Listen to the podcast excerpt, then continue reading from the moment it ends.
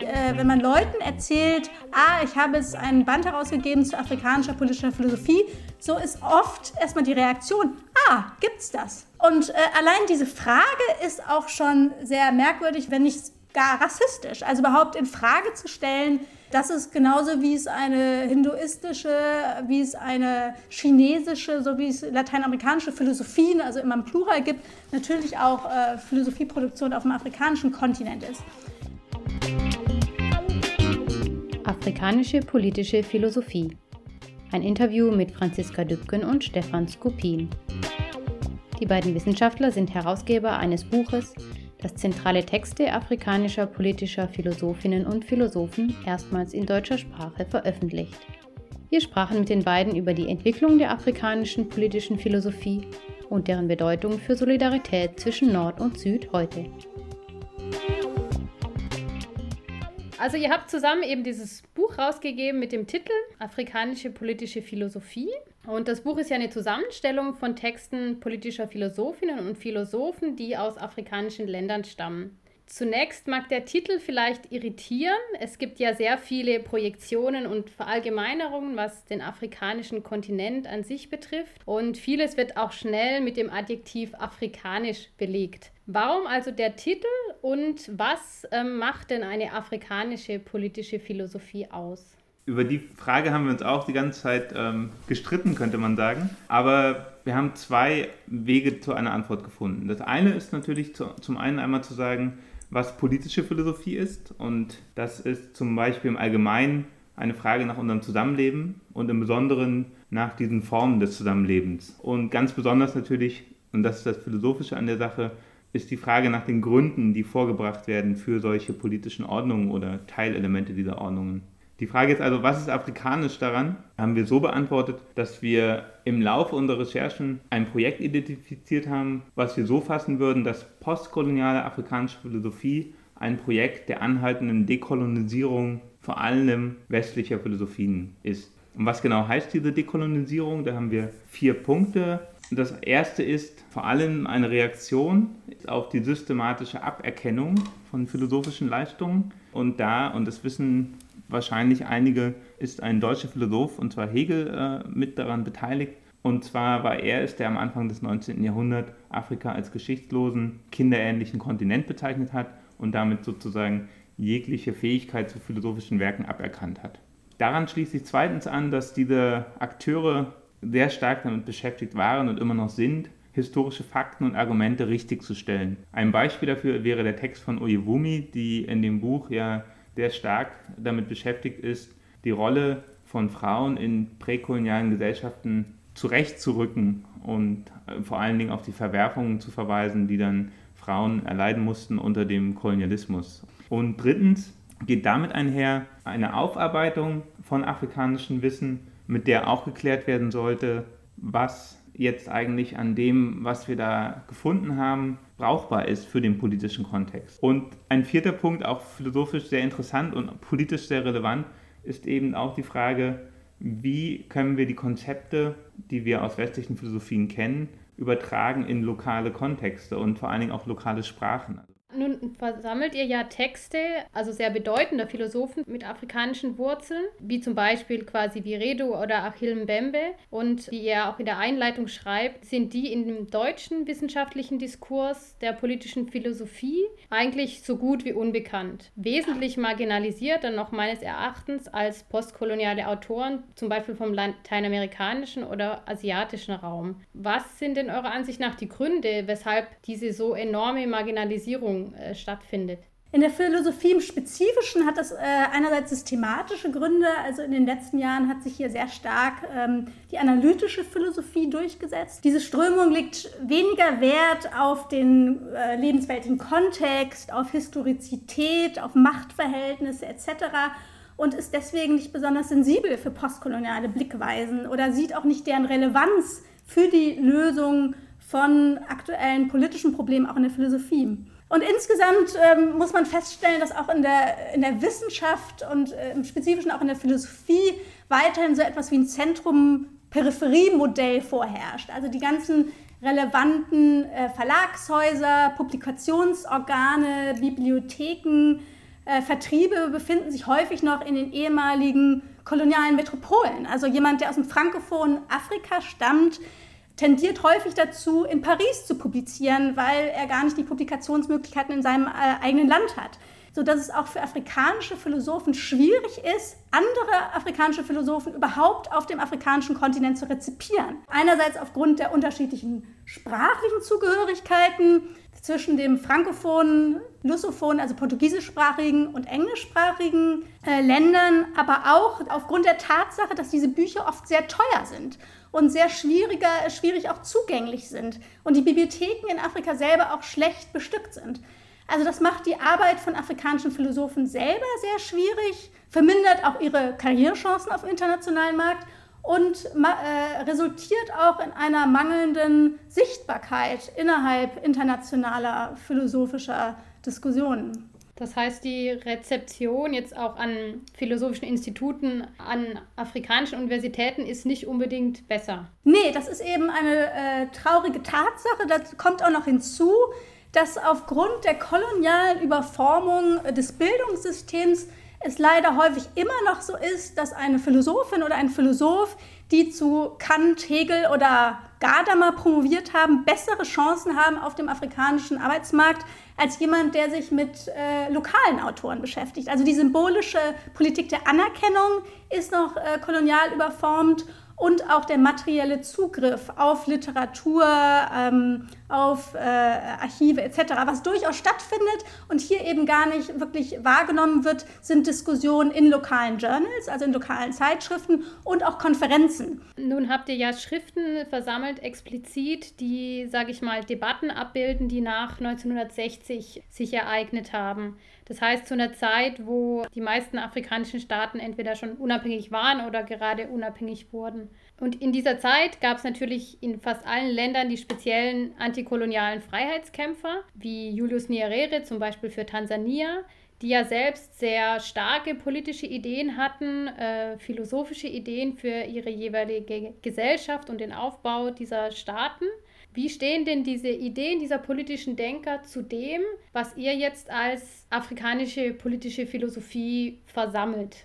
Die Punkte, die du jetzt genannt hast, würde der kenianische Philosoph Henry Odera Oruga in seiner Einteilung in Trends in der afrikanischen Philosophie ähm, als einen Trend der nationalistisch-ideologischen Texte bezeichnen. Eine, eine Tradition, die sehr politisch ist, äh, aber auch sehr viele Fragen aufgeworfen hat wie eine gute Gesellschaft in diesem sozusagen kolonialen Trümmerhaufen, der hinterlassen wurde, noch aufzubauen sei und zu rechtfertigen sei. Die ganze afrikanische Philosophiegeschichte lässt sich ja mit diesem kenianischen Philosophen Ondera Oruka noch in andere Trends einteilen die zur Unabhängigkeit begannen. Also die, das eine knüpft sozusagen daran an, wie diese ganzen rassistischen Fremdzuschreibungen zum einen die Mystifizierung von Afrika oder Kollektiven in Afrika zum anderen stattfanden. Und da zählt zum Beispiel der erste Trend, der identifiziert wurde, so eine Art äh, Ethnophilosophie, in der hauptsächlich Missionare und Ethnographen aus dem Westen zwischen den 30ern und 60ern versucht haben, Philosophie zwar positiv herauszuziehen, also in den hegelianischen Diktum, sozusagen zu widersprechen, aber dann eben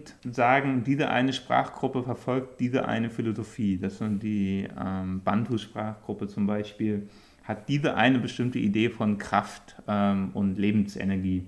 Und dagegen hat sich der zweite Trend äh, gewehrt, das war dann eben die afrikanische professionelle, akademisierte Philosophie. Und das ist eine Richtung, die sich durch strikte und rationale Argumentation auszeichnet, durchaus einen universellen Anspruch hat und kritisch und selbstreflexiv. Und aus dieser Warte heraus natürlich zum Gegenangriff gegen die Ethnophilosophie ähm, losging, um sozusagen mit diesen ganzen Vorstellungen davon aufzuräumen, der Afrikaner wäre so oder so und würde das und das denken. Sozusagen diese kollektivistischen Fehlschlüsse, die wir ähm, heute auch leider immer noch erleben. Eine Synthese davon aus diesen beiden Trends bildet die Weisheitsphilosophie, die auch der Kenianer Henry Odera Oruka eingeführt hat. Und zwar hat er begonnen in den 70er und 80er Jahren in lokalen Gemeinschaften äh, sogenannte lokale Weise oder man könnte sie als die lokalen Intellektuellen bezeichnen, zu zentralen philosophischen Fragen auch politischen Fragen zu interviewen, deren Antworten zu registrieren, aufzuzeichnen und darüber sozusagen zu reflektieren, dann wieder an, an seiner Universität.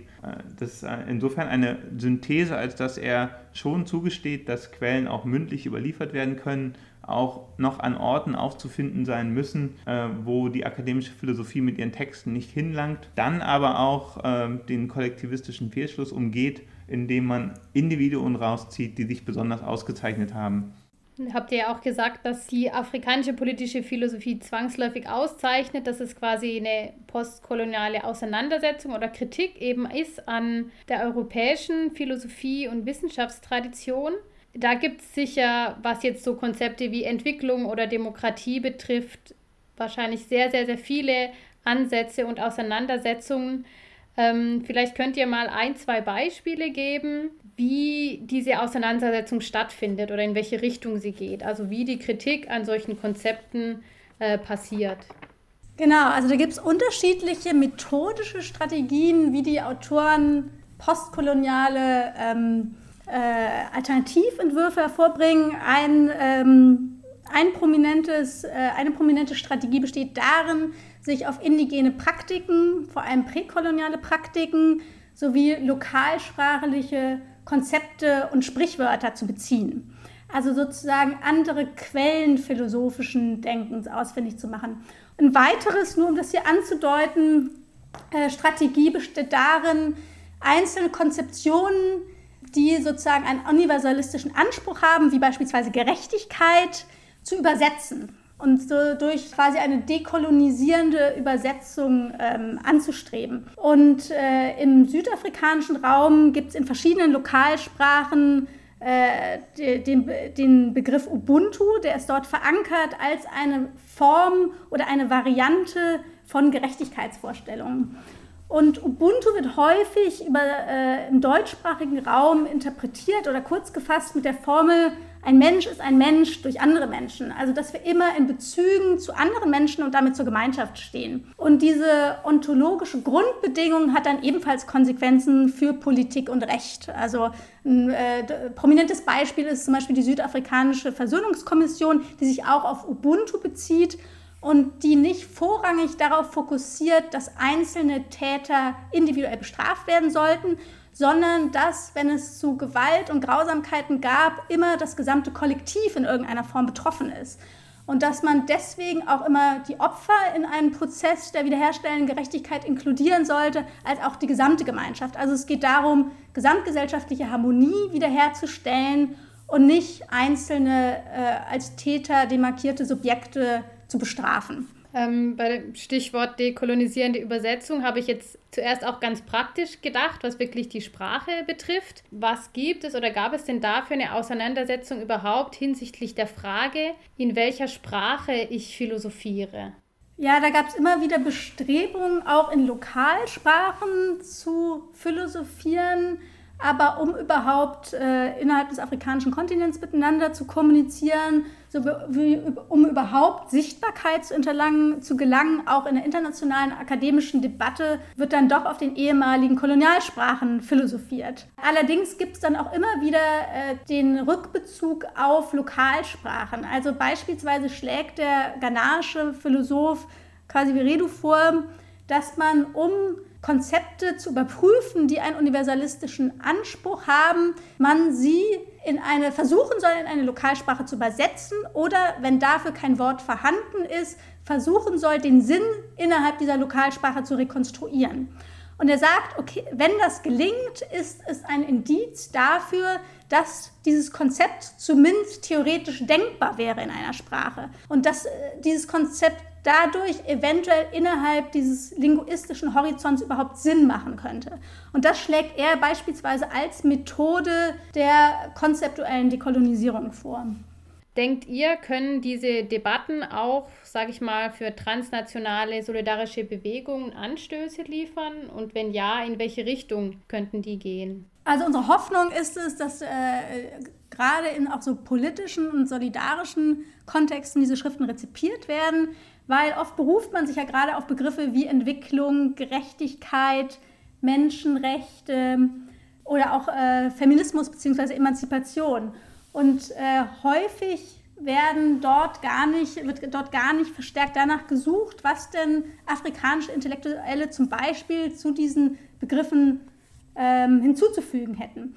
Und äh, dadurch ähm, läuft die äh, solidarische Praxis, die grenzüberschreitend zum Beispiel zwischen Europa und Afrika meines Erachtens häufig Gefahr, dass erneut auch auf einer epistemischen Ebene gewisse Machtverhältnisse wieder stabilisiert werden. Also wenn wir gar nicht danach fragen, was eigentlich afrikanische Intellektuelle unter Gerechtigkeit verstehen oder warum sie den Begriff der Entwicklung kritisieren oder auch als kolonial ablehnen, dann können wir eigentlich nicht auf einer gleichen Augenhöhe miteinander agieren, beziehungsweise dann läuft die solidarische Praxis Gefahr, in einer neuen, neuen Form von Entmündigung und Dominanz äh, äh, zu enden.